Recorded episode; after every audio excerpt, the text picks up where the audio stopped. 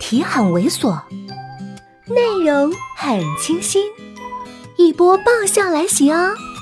作者：金刚芭比，演播：余音。避无可避，我决定坦白从宽，以良好的态度换取从轻发落，低声承认。还有在上班的时候吃零食。嗯哼。他意味不明的点头。还有上班时间上 QQ。他侧头还是不说话。我声音继续放低。偷偷拿公司的笔。他嘴角抽搐了一下，却依旧一言不发。我瞪大了眼。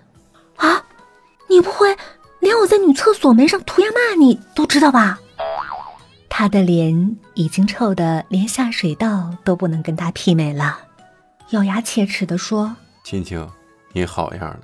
他这话绝对不是夸我，我求饶：“总经理，总经理，你就看在我是你得意爱徒的面子上饶了我吧。”得意爱徒，他喃喃地重复了一遍，脸色好了很多。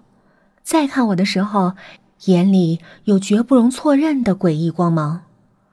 看着他面色稍缓，我急忙趁热打铁，把刚才给自己倒的热水递上去。他不紧不慢的喝了一口，还是诡异的看着我。既然你知道你是我的得意爱徒，那你说说，进了公司之后对我有什么看法？这绝好的马屁，我当然使劲往上拍了。您原来在学校是一儒雅学者，现在在公司呢，就是一位成功仁爱的老板。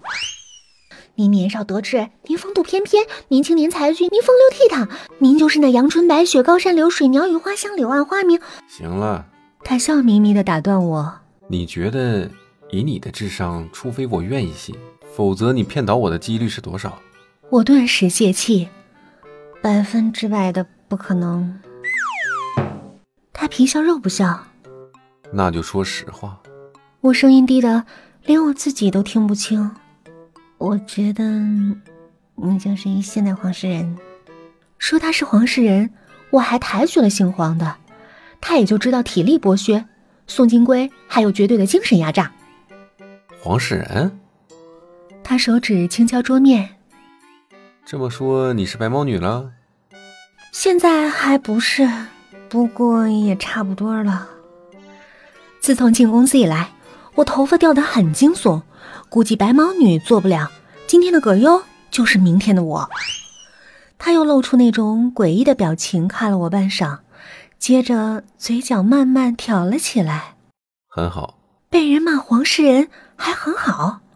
宋金贵果然是黑心到底了。不过看他高兴，我自然也高兴。总经理，您就大人有大量，饶了我这次吧。我指着他面前的纸盒邀功。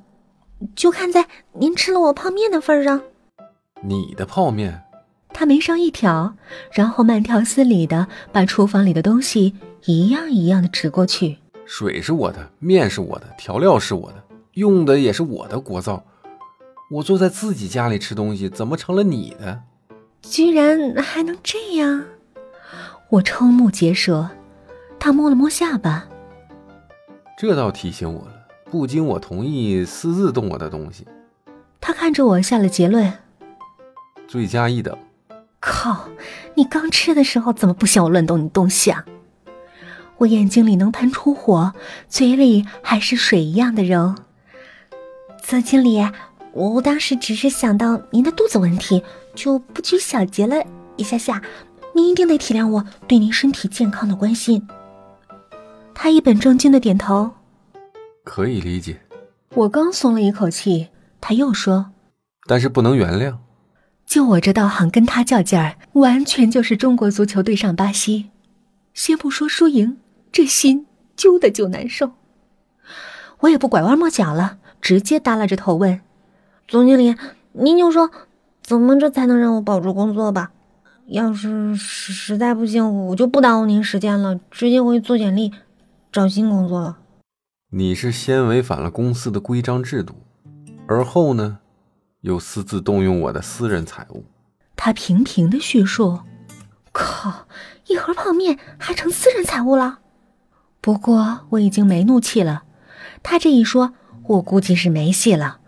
我撇撇嘴，就想往外走。不过，他语气一转，我立刻两眼闪金光的看着他。